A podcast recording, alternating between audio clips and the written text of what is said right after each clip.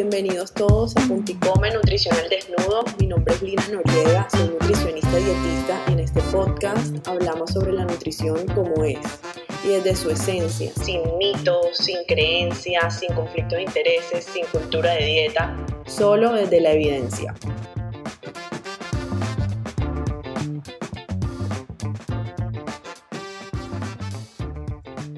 Bueno, bienvenidos todos y todas a este nuevo episodio de Punto y Come. Mi nombre es Lina Noriega y hoy estoy realmente emocionada porque tenemos una invitada muy, muy especial para mí y que admiro profundamente.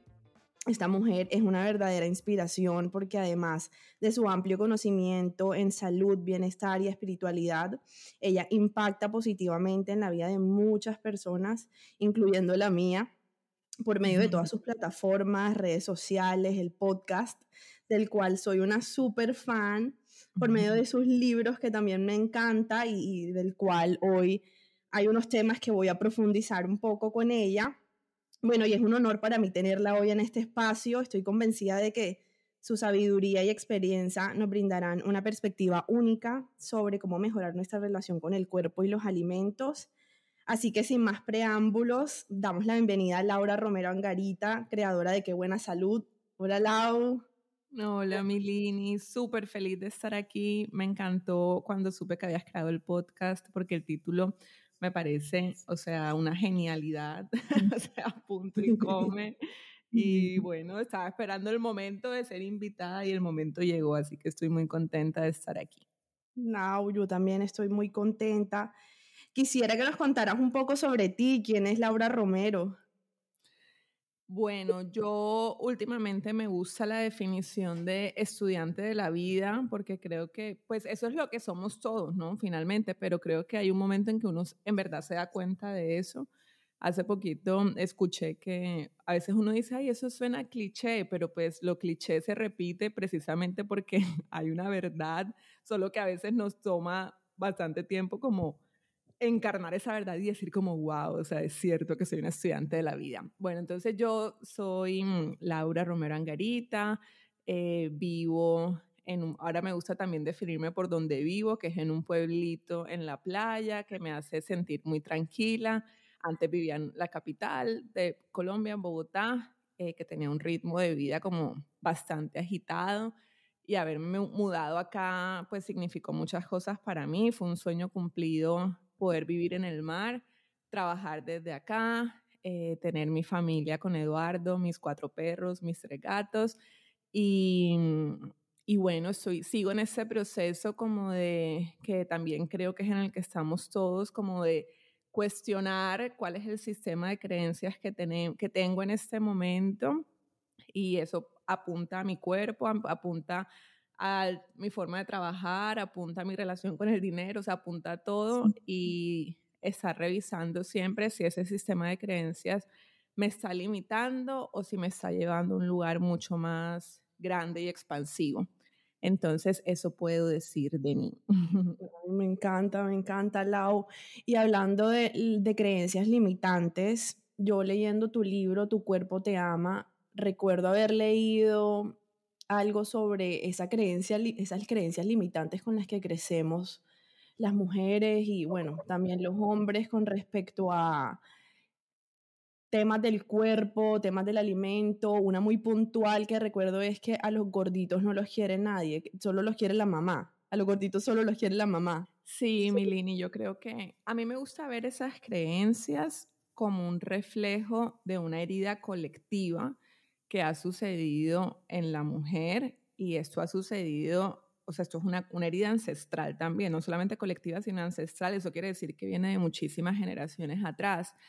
Entonces, si no, voy a poner un ejemplo, o sea, a mí no me tocó vivir eso afortunadamente y, digamos, hoy en día se lo agradezco a mi mamá y creo que por eso también sanarlo fue un poco más fácil, pero digamos, si yo hubiera tenido una madre que, no sé, era, de pronto tenía en su cabeza una mentalidad de gordofobia, porque finalmente decir que a los gorditos solo los quiere la mamá, pues finalmente es, primero tener un absoluto miedo a la gordura porque asociamos gordura con rechazo, que finalmente el rechazo es otra herida del alma, pero entonces, y lo que, y lo que hay interesante de eso es que lo opuesto es que si yo soy delgada, entonces lo que eso traduce es que voy a ser profundamente amada.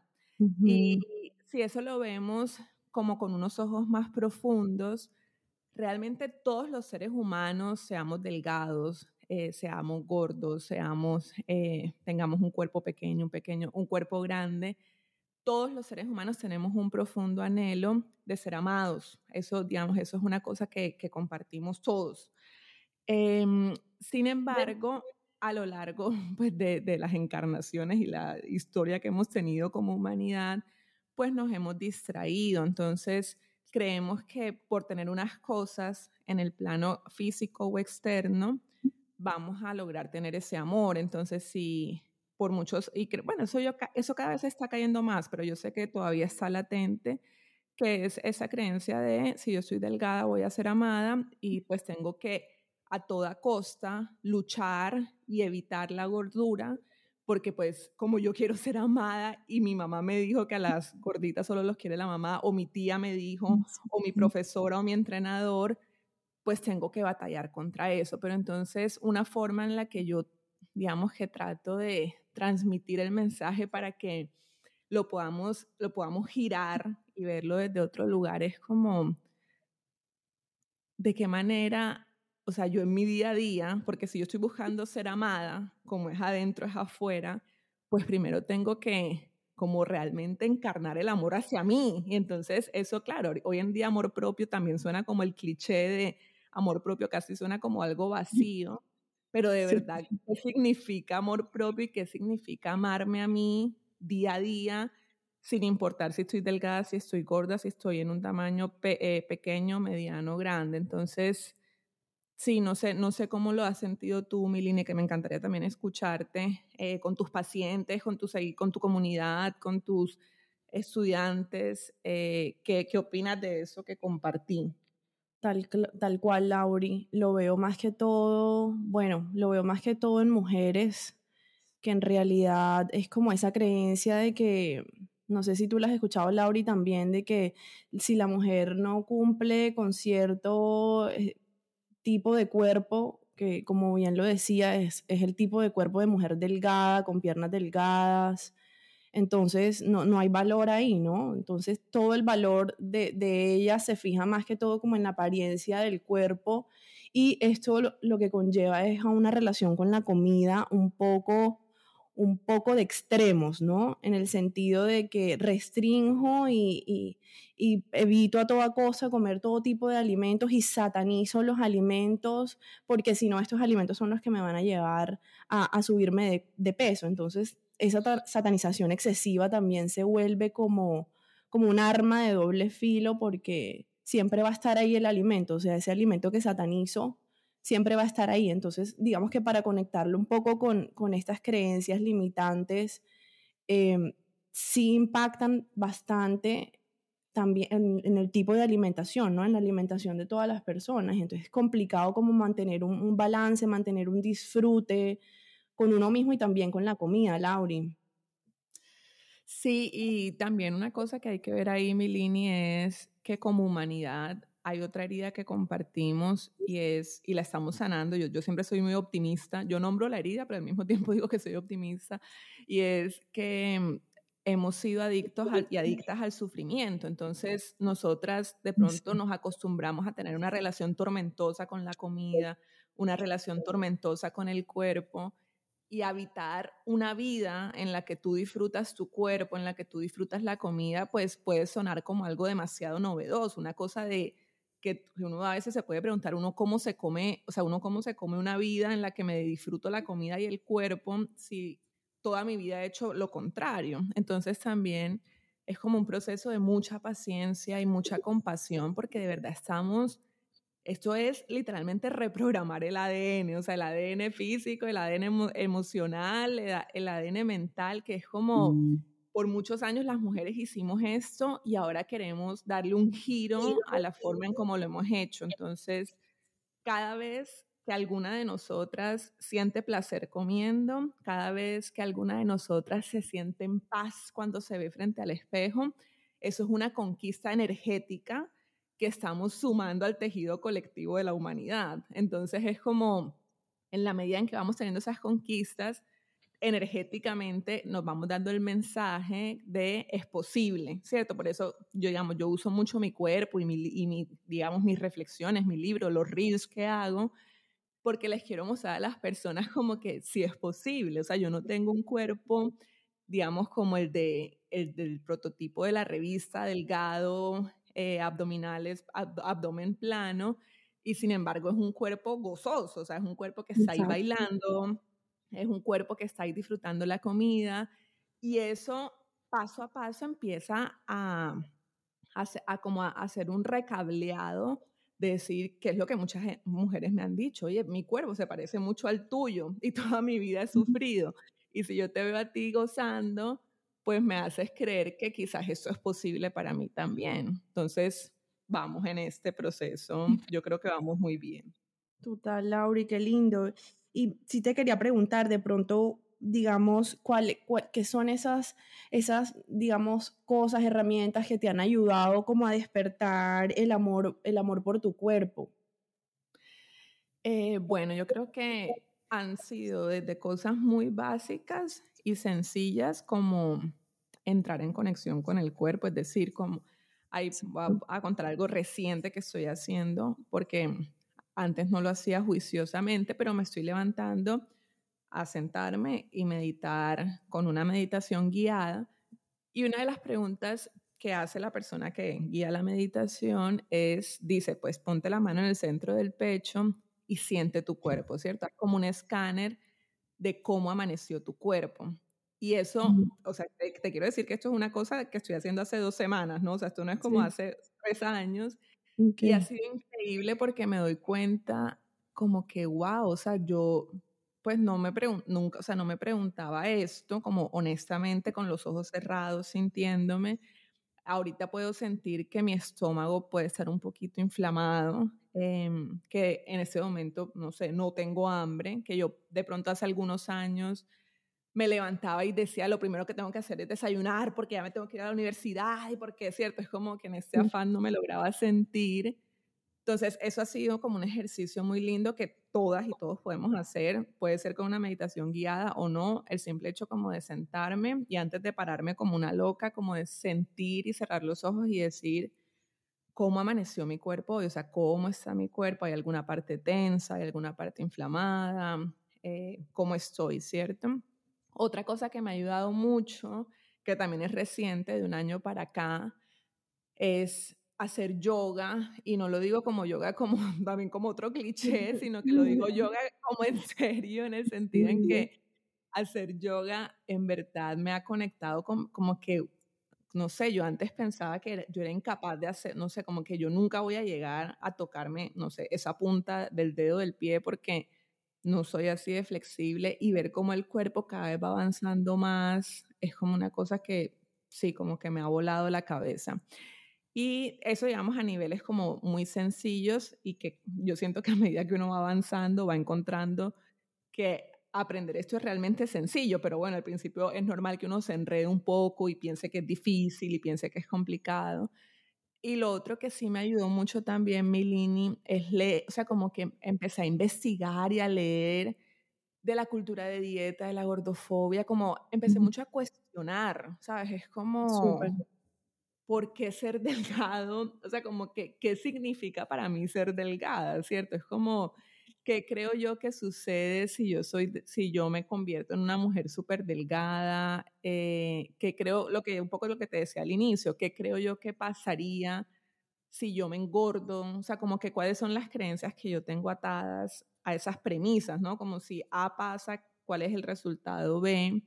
Y, y, como que a mí nunca se me va a olvidar, que eso siempre se me quedó en la cabeza, como, como que, la, que lo dice, ya se me olvidó la autora, pero creo que ella dice como la dieta es el sedante político de las mujeres. Y cuando yo escuché eso, wow.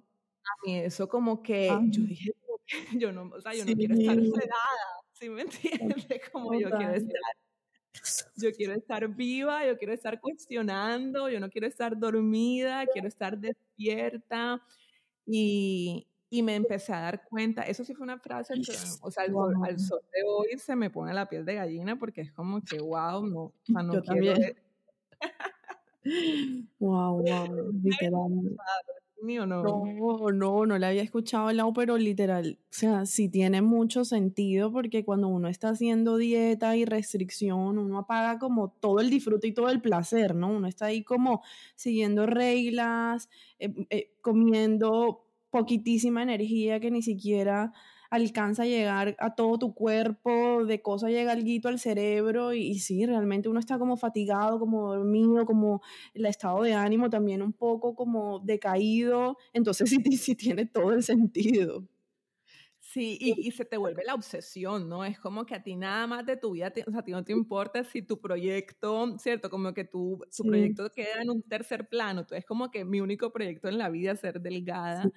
Y, creo que cuando me di cuenta de eso fue como que no, o sea, yo vine a cosas muchísimo más grandes que estar obsesionada con cómo se ve mi cuerpo, sobre todo porque una cosa que ahorita que salió el filtro de TikTok, el que uno sale como eh, ya cuando, cuando esté en la vejez, exacto, en varios años.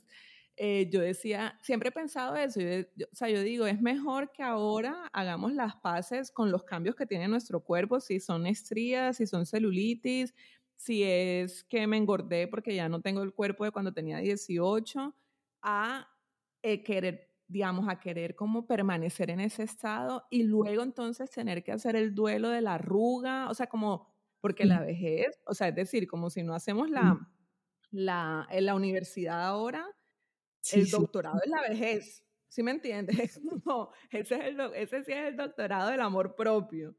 Entonces, eh, creo que es eso, Milini, como que comprender que estamos en un universo que, que, está cambiando todo el tiempo, todo cambia, lo único permanente es el cambio, entonces, ¿cómo no va a cambiar nuestro cuerpo? ¿Cómo, y como mujer que tenemos un ciclo que ovulamos, que estamos premenstruales, que luego menstruando, que nuestro útero cambia de tamaño, ¿cómo pretendemos que vamos a vernos de una misma manera? Total, Lauri, y también esa creencia, por ejemplo, del peso que yo la vivo mucho con las personas que atiendo en el consultorio y es como esa, esa, esa creencia de que el peso es como, mejor dicho, el, el indicador de salud más grande que hay, el más importante, y si el peso me va subiendo a medida de que voy aumentando de edad, entonces, mejor dicho, soy una descuidada, me estoy descuidando, estoy haciendo todo mal, y resulta que el peso es normal que vaya variando a medida que uno va creciendo por todos esos cambios de los que tú también estás hablando. Y, y, nada tiene que ver con la salud, con la energía, con la vitalidad, o sea, es simplemente una creencia que está ahí, que está ahí, que está ahí como no sé si eso también se podría decir que es una herida colectiva, Lauri. Sí, claro, es que pues piensa en todos los apegos que tenemos, o sea, como nosotras queremos que, no sé, nuestro novio sea para siempre y que, no, no sé, como, a ver qué pensamos, unas flores, ahorita que estoy viendo unas flores que compré y que ya las flores están como medio marchitando, a veces uno dice, ay, qué pesar y eso que las compras, es como todo el tiempo las cosas están transformándose pero hay una parte de nosotras y pues de todos los seres humanos que se resiste, ¿no? Es como parte de lo que vinimos a hacer en la tierra, que es como que cuanto más suelto, pues, y pues más puedo fluir también, pero sí, que yo me acuerdo que en, Vuelve a ti, en mi segundo libro, yo pongo una frase que dice, has de morir infinitas veces, o sea, en esta vida vas a morirte un millón de veces y de ti va a depender si lo vas a hacer con resistencia o con fluidez. Entonces, yo me acuerdo que yo, Milini, soñaba mis abdominales, o sea, mi, mi propósito de vida de los 15 a los 18 años o a los 21, ya no me acuerdo, eran mis abdominales. Y cuando yo empecé a cuestionar eso, pues esa Laura que pedía todos los 31 de diciembre que por favor llegaran los abdominales, pues esa Laura se murió. Y entonces, ¿cómo le doy vida a esta nueva Laura que ya no, su prioridad no son las abdominales, sino que es disfrutar la vida, ¿cierto? Entonces, es como darle muerte a eso, ¿no? Darle a muerte al, a la idea del peso también, listo, ya hubo una parte de nuestra vida que nos dijeron que el peso era lo más importante, ya eso ya está, eh, eso tiene un nombre, ¿no? Es como, ya no es vigente, pero eso tiene otro nombre, como, como es obsoleto. O sea, ya eso, de hecho, en el libro que a mí me encanta y lo recomiendo mucho, no sé si tú lo has leído, Lini, que se llama Anti-Diet, eh, ella habla del peso corporal, o sea, como de, bueno, del índice de masa corporal también. Eh, ella dice como que esto fue un invento que, que hicieron cuando iban a viajar, o sea, como por, por fuera del espacio, y esto lo hice, o sea, por fuera de la Tierra, ¿no? Como viajes, eso tiene un nombre también, ahora mismo se me están yendo las palabras, pero como me hago entender como en los... Sí. Bueno, eso, ese tipo de viajes, como los astronautas, pues. Eh, esa es la palabra. Y decían como el, el índice de masa corporal se creó porque unos hombres blancos, o sea, unos hombres blancos que eran de Estados Unidos o de, Europa, digamos, pero que el prototipo era muy similar, eh, se basó en ellos. Entonces, ¿cómo vamos a aplicar? Y ella lo dice, ¿cómo vamos a aplicar una cosa que estaba pensada para por fuera de la Tierra, uno, y dos, que se basó en hombres, o sea, primero en hombres, no aplicaría para mujeres, y en hombres, o sea, nosotros, digamos que los que estamos en Colombia, pues somos el resultado de una diversidad de negros, blancos, mestizos, o sea, digamos que no, que a veces nosotras tenemos esta belleza eurocéntrica, ¿no? Yo quiero verme como la modelo de la italiana o la parisina y es como que también veamos de dónde venimos, ¿no?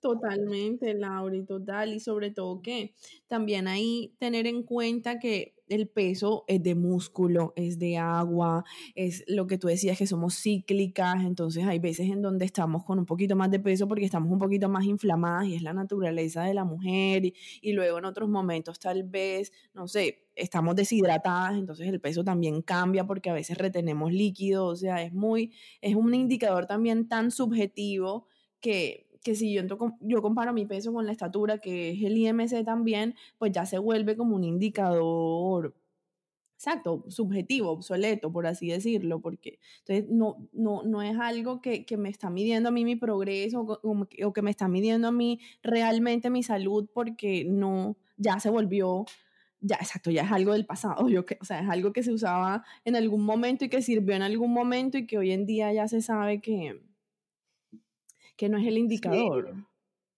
Y, y, también, Lina, yo voy a complejizar un poquito la, la, pregunta, porque luego también hay un momento, yo por ejemplo viví, he vivido como dos extremos, el extremo de estar en modo obsesión con mi cuerpo, mi, porque pues yo obviamente estuve ahí en el que yo pesaba, no sé, 53 kilos o 55 y yo no me podía pasar de ese peso y toda mi atención y energía se iba a la alimentación y al ejercicio y pues luego me fui como a voy a disfrutar y ya no voy a estar pensando en eso y digamos siempre he tenido hábitos cuando decidí hacer el giro siempre he tenido hábitos sanos pero también llega un momento en el que a veces yo digo como que yo podría ser más inteligente a la hora de comer en el sentido en que no sé, yo por ejemplo que veo tus videos en TikTok o los reels que haces de como este es el snack que me hago, ahorita me acordé de ti porque me estaba haciendo un snack que yo creo que tú misma lo has hecho con el yogur griego, no sé qué. Sí, sí, sí. Porque claro, una vez es, digamos, si uno no, no ha tenido esta información, por ejemplo, pues digamos, si uno, se, uno salió a la esquina de la casa y uno tiene hambre a las 4 de la tarde y en la esquina de la casa venden una arepa de huevo, uno dice bueno, pues tengo hambre, se me cruzó, me la comí, pero, o sea, puede ser que yo ni siquiera quería, o sea, ni siquiera estaba antojada de la arepa de huevo, ¿sí me entiendes? Como, entonces también, o sea, es diferente a que si, no sé, yo vivo en Bogotá y entonces mi sueño es ir a la costa a comerme una arepa de huevo, pues veite la cosa, como veite la comes todas las veces que necesites.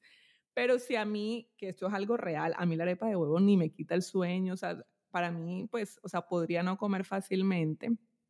Entonces, también es como, o sea, yo, yo siento que estamos ahora llegando a un punto que yo, o sea, esto nunca lo he hablado, pues, o sea, primera vez que lo estoy hablando como en voz alta, pero que estamos llegando como a un punto en ya esa obsesión obsoleta, o sea, ya esto no nos está llevando a salud y quiero vivir la vida y disfrutarla pero también cómo en medio de ese disfrute hago decisiones como las que tú también muestras de, o sea, como de, de tener cosas que sean también, o sea, chéveres, ricas y nutritivas ahí a nuestro alcance cuando tengo hambre y no es que esté antojada de algo, sino que es como que, oye, quiero, no sé, saciar mi hambre, ¿cierto?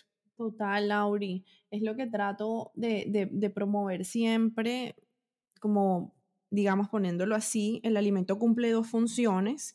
La primera es darte salud, darte, darte vitaminas, darte energía, bueno, todos lo sabemos. Y la otra también es dar placer y dar satisfacción y dar felicidad. Son como esas dos funciones, pero entre las dos funciones hay que crear un balance, tal cual como tú lo has dicho.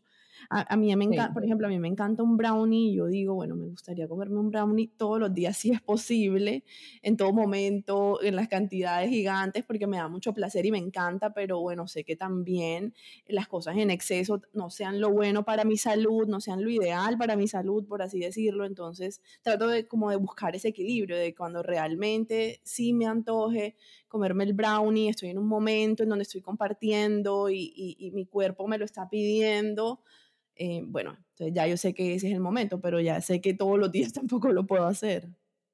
Sí, y es, digamos, es como el punto, porque es decir, yo, yo comprendo que frente a un punto radical en el que estuvimos tantos años de la dieta, la cultura de mm. dieta, la gordofobia, luego existe el otro punto de ya, o sea, no pienses en nada más y haz como lo que, lo que te provoque pero yo ahora que ya he habitado esos dos mundos, pues me parece también como, o sea, como que me parece estratégico. Yo, yo siempre estoy pensando en cómo ser más eficiente en mi vida en términos generales, ¿no? Como si, no sé, por ejemplo, yo vivo en Puerto Colombia, entonces yo, si quiero hacer yoga, pues no voy a ir a Barranquilla a hacer yoga, necesito buscar una profesora local en Puerto Colombia porque no quiero pegarme el viaje, o sea, para mí eso no tiene sentido. Bueno, ya la encontré. Entonces, de la misma manera, me hago esa pregunta de, sí, como el snack de la tarde o, eh, no sé, a veces los desayunos también, yo a veces digo, ¿yo por qué desayuno esto? O sea, a veces me hago esa pregunta, ¿no? Como yo por qué pienso que el desayuno es una arepa, queso, aguacate y huevo, ¿cierto? Es como, ¿por qué, he venido repitiendo esto? O sea, esto tiene sentido, no tiene sentido. Y ahora, por ejemplo, que he visto, no sé, ahora estoy en el, en el cuento de las hojas verdes, entonces ahora quiero meterle en el desayuno hojas verdes porque me parece, o sea, quiero subirle, estoy en, una, en un cuento de que en verdad sí tengo que subir el hierro, o sea, tengo la ferritina bajita, entonces ando en eso y me ha parecido fascinante. Entonces, esto simplemente lo quiero contar porque creo que en la vida vamos a atravesar muchos momentos con nuestro cuerpo y con nuestra alimentación. O sea, creo que tampoco es que existe un estado en el que decimos, ya me gradué. Creo que vamos avanzando y nos vamos sintiendo más relajadas, vamos luego descifrando qué nos conviene más desde un lugar de libertad, por supuesto, pero también como de, de profundo amor y respeto hacia el cuerpo.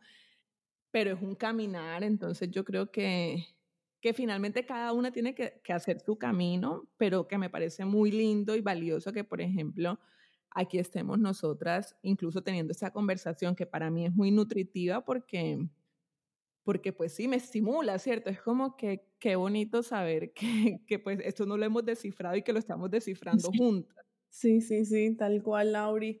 Yo, a mí me gusta verlo como un área de la vida, ¿no? Pues autocuidado, alimentación, es como un trabajo de, uno también conocerse a uno mismo en torno a los alimentos, ¿no? Cómo es mi relación con los alimentos, cómo, cómo yo, por qué, em, en respuesta a qué emoción yo me como estos alimentos, que por cierto, algo súper lindo que, que, leí de tu, de tu libro y es que, que, los antojos, cuando tenemos antojos excesivos, eso también es nuestro cuerpo como diciéndonos algo, ¿no? De, qué estamos buscando en ese alimento que, que, que en realidad es algo como de adentro. Sí, hay una cosa que a mí nunca se me va a olvidar de, que eso se llama como la ciencia detrás de los antojos. Eso me encanta. Eh, sí, eso es divino. Que hay uno que es, que siempre, siempre me, me, va a impactar eso porque pues a mí, yo sé que hay gente que sí tiene como ese antojo muy definido, pero que yo me sale, me surge en ciertos momentos que es el antojo de algo crunchy, o sea, algo como que tú masticas y que estás ahí como, como destruyendo la comida, por así decirlo. Eh, entonces dice que ese antojo es cuando uno tiene mucha rabia, o sea, como que cuando tú tienes rabia o, o, sientes como frustración, pues necesitas que algo sea crujiente para sentir que estás como, como destrozando algo, ¿no? Así sea la comida, pero sentir que eso te está dando esa sensación. Entonces, cuando yo busco eso, digo como que qué interesante. Yo me acuerdo que cuando yo estudiaba Derecho, Lini, o sea, que, que no me gustaba mucho, eh, mi forma como de, de alentarme a, hacer el trabajo que tenía que hacer, o sea, como que escribir un ensayo, no sé, o escribir eh, un, no sé, una demanda, lo que sea, era que yo me hacía como un gran bowl de crispetas porque era como una forma como de alguna forma de, de, amortiguar el golpe que era para mí tener que hacer eso, ¿cierto? Era como que eso no me gusta, no lo quiero hacer de alguna, o sea, y pues yo en ese momento sentía que tenía que hacerlo. Y, y pues eso es interesante que cada quien nos hagamos esa pregunta eh, cuando a veces, porque finalmente también la comida es una mensajera en nuestra vida, o sea, como que la comida también nos está mostrando algo que, no es, que a veces no, es fácil verlo desde otro lugar. En cambio, la comida, cuando de pronto estás comiendo, que tú dices, oye, yo por qué me estoy comiendo, o sea, por qué para hacer un reporta para hacer un informe, para hacer una demanda, si yo no me siento con un bol de crispetas, no lo hago. O sea, ¿qué, ¿qué pasa ahí? Claro, lo que había de fondo era que yo no disfrutaba hacer eso. O sea, yo hoy en día, pues, ya cuando tengo que hacer algo de mi trabajo, pues no, no me traigo nada de comida, pero porque eso cambió en mí, ¿cierto?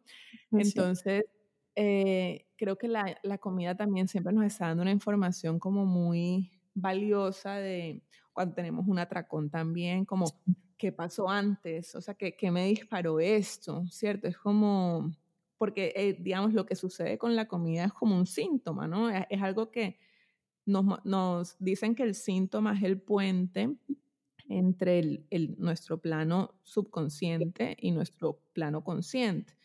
Entonces el subconsciente, pues si lo pudiéramos ver, pues no sería subconsciente. Lo subconsciente está enterrado. Lo consciente sí lo podemos ver, pero para hacerlo consciente, el síntoma aparece. Entonces uno a veces le da mucho palo a la enfermedad y dice, yo y mi atracón, lo peor, o yo y esa manera de comer crispetas mientras trabaja y es como si tú te tienes a ver un poquito con más como con más detenimiento, pues quizás vas a encontrar una información muy valiosa y terapéutica para tu vida.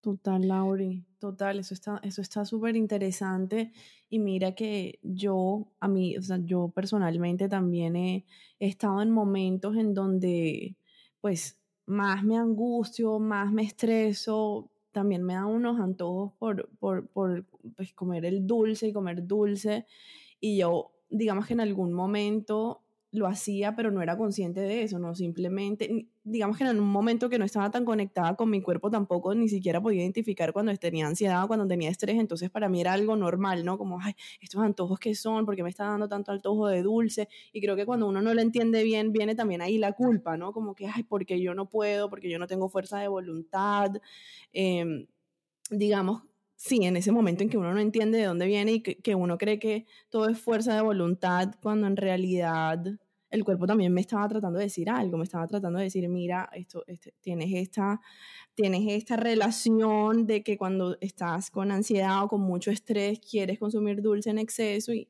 pero mira que cuando ya lo entendí bien, eh, pude como buscar también otros recursos, ¿no? No todo el tiempo el dulce, sino también poder relajarme de otras formas. Sí, es que mira que estaba, pues ahorita estoy como aprendiendo un poquito más del tema de, de adicciones y voy a poner un ejemplo de una persona que es alcohólica cuando empieza su tratamiento con el alcoholismo, pues obviamente le piden a la persona que esté en sobriedad. Entonces, yo me acuerdo que hablaba con un terapeuta y yo le, yo le decía, bueno, pero la, la, sobriedad es por cuánto tiempo, o sea, como que eso está pensado para toda la vida, ¿cierto? Como entonces él me decía, no sé, o sea, al menos va a ser por un tiempo suficiente para que la persona cuando se frustre, ¿cierto? Porque en la vida nos vamos a frustrar, eso es una realidad, o sea, eso, eso está garantizado que en la vida en algún momento vamos a sentir una frustración porque las cosas no salieron como queríamos, porque estamos vendiendo un curso y pensábamos que iban a ir más personas y vinieron menos, porque tú querías viajar a París a las 10 de la mañana y el vuelo se retrasó y ya no vas a poder llegar al evento que querías, porque tu novio te terminó, ¿cierto? Por muchas razones. Y entonces eh, lo que me decía el terapeuta era que él me decía como, lo que queremos con el paciente es frustrarlo, o sea, como que él se frustre y que antes, cuando, cuando las personas nos frustramos, buscamos una, o sea, como que activamos nuestro sistema de recompensas, ¿cierto? Para poder como equilibrar, estoy muy frustrada, estoy muy brava, pues tengo que generar algo para sentirme mejor. Y pues generalmente, digamos, quienes tienen la adicción, no sé, pues quienes están trabajando su relación con la comida, puede ser con la comida, si es con el alcohol, es con el alcohol, si es con alguna droga, si es con el sexo, cada persona puede tenerlo, si es con el celular, es con el celular. Y lo que me decía el terapeuta es, queremos que cuando la frustración llegue y el alcohol no esté disponible, porque para eso trabajamos con la sobriedad, la persona encuentre otras formas distintas al alcohol para encontrar esa recompensa. Entonces puede ser lo, que, lo mismo que tú decías, ¿no? Puede ser que aprenda a respirar, entonces me hago un pranayama en el que me relajo y me vuelvo al centro, o puede ser que ya yo sé que caminar me hace súper bien, entonces suelto el celular, dejo todo y me voy a caminar, o puede ser que poner una música de danza africana y la bailo así cinco minutos a toda. Entonces, finalmente eso es como lo que estamos buscando todos. O sea, esto no es como que de pronto si alguien nos está escuchando que está atravesando un tema con la comida, es como mi corazón, no eres tú sola, ¿cierto? De pronto tú eres con la comida, pero hay otra persona con el trago, y hay otra persona con la marihuana, y hay otra persona con el sexo, y hay otra persona con el celular, y hay otra persona con el trabajo. Entonces, todos los seres humanos estamos haciendo este trabajo de volver a nuestro centro, ¿no? Como de de reconocernos en la paz que somos, pero pues para llegar ahí hay que hacer un caminito y lo que, lo que decía un poco al inicio también, ¿no? Estamos descifrándolo juntas y, y vuelvo y lo digo, cada vez que antes, no sé, si antes te comías tres brownies porque tenías ansiedad y esta vez decidiste sacar a tus perros a pasear y eso te relajó, pues eso es una conquista y es una conquista que a nivel energético y para el inconsciente colectivo significa una conquista grandísima porque es como que le estoy diciendo al mundo se puede hacer de otra manera, ¿no? Y puede ser que la próxima vez te comas los tres brownies, pero vamos avanzando en el proceso de también de darnos cuenta de es que se puede hacer diferente, ¿cierto? Total, Lauri. Total, yo creo que todos estamos juntos en esto. Eso me gustó mucho. Lauri, bueno, no, me encantó toda esta información. Muchas gracias por este espacio. Sé que varias personas que, que escuchan mi podcast eh, van a aprovechar muchísimo esta, esta información para, para su camino y para su proceso. Y bueno, gracias, Lauri. No, mi línea a ti, sabes que soy una admiradora profunda de tu trabajo, que también te quiero mucho, que me encantó haber estado aquí, que por favor si me quieres invitar más, aquí estaré súper disponible y que me encanta que estés haciendo ese trabajo también de, de entregar conciencia, porque lo que, un poco lo que te decía, ¿no? Uno podría decir, ya relájate y mira, pues come lo que sientas, pero a veces uno también necesita una guía de bueno y, que, ¿cierto? Como que cómo, ¿no? Entonces me parece que, que, haces un trabajo muy lindo en eso y te quiero felicitar también por eso, Milini. Ay, bueno, Lauri, mil gracias por esas palabras, me llegan al corazón de verdad. Y bueno, no, pues hasta aquí concluimos. Si conocen a alguien, algún familiar, algún amigo, alguna persona cercana que necesite escuchar esta información, no duden en compartirlo. Y bueno, hasta el próximo episodio.